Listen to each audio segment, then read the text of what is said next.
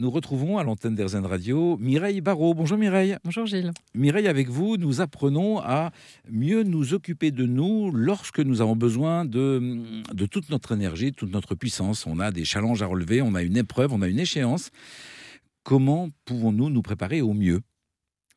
Alors déjà, en, se rendant compte qu'on a certainement envie de vivre ce moment-là d'une certaine façon. Donc en, faisant, euh, en se donnant, euh, pas un objectif, mais en tout cas en décidant de comment j'ai envie de vivre ce moment. Donc euh, un peu comme un puzzle, vous avez l'image devant vous, vous savez vers quoi vous avez envie d'aller.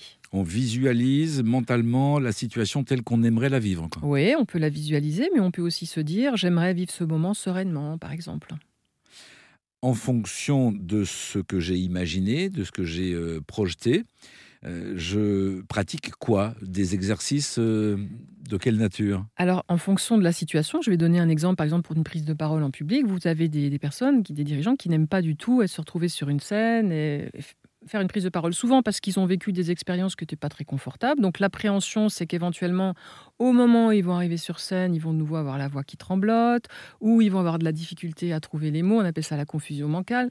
pardon. Euh, donc, ben, ce qu'on va travailler, c'est d'abord euh, qu'est-ce qu'ils redoutent dans ce moment, quels sont les moments clés qui sont perturbants pour eux?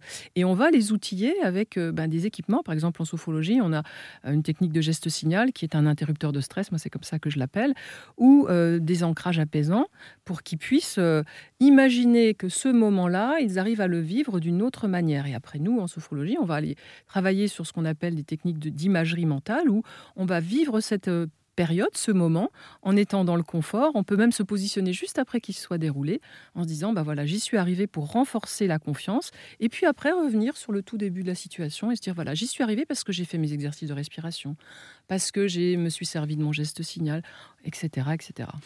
Un geste signal. Oui. Vous pouvez nous expliquer? Euh, Oui, alors ça, les politiques s'en servent depuis des années. C'est un geste où euh, on va installer euh, un ancrage qui est vraiment euh, un anti-stress, un interrupteur de stress. C'est-à-dire que quand vous faites le geste, parce que vous avez associé le geste à une sensation de grande détente, de bien-être ou de sensation de sécurité, ça c'est chacun va trouver ça son besoin. Euh, en le répétant, le geste va porter ses sensations. Alors bien sûr que c'est une pratique, euh, c'est une technique de programmation, donc on la fait répéter, donc on l'enregistre dans une séance de sophro, on la fait répéter pour que l'ancrage s'installe et puis la personne à un moment, quand elle en aura besoin, pourra activer son geste et s'en servir le moment venu pour se calmer.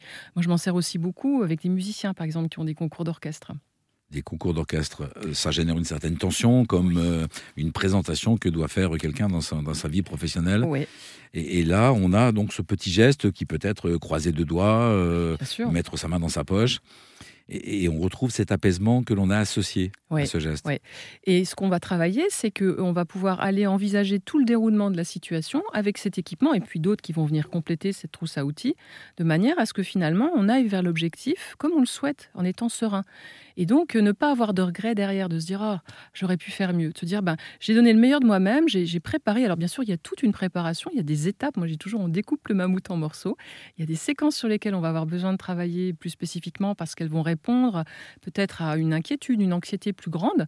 Mais en identifiant tout ça, on arrive à se préparer et à performer jour J en étant dans le plaisir. Et je pense que c'est aussi important et que ça se sent.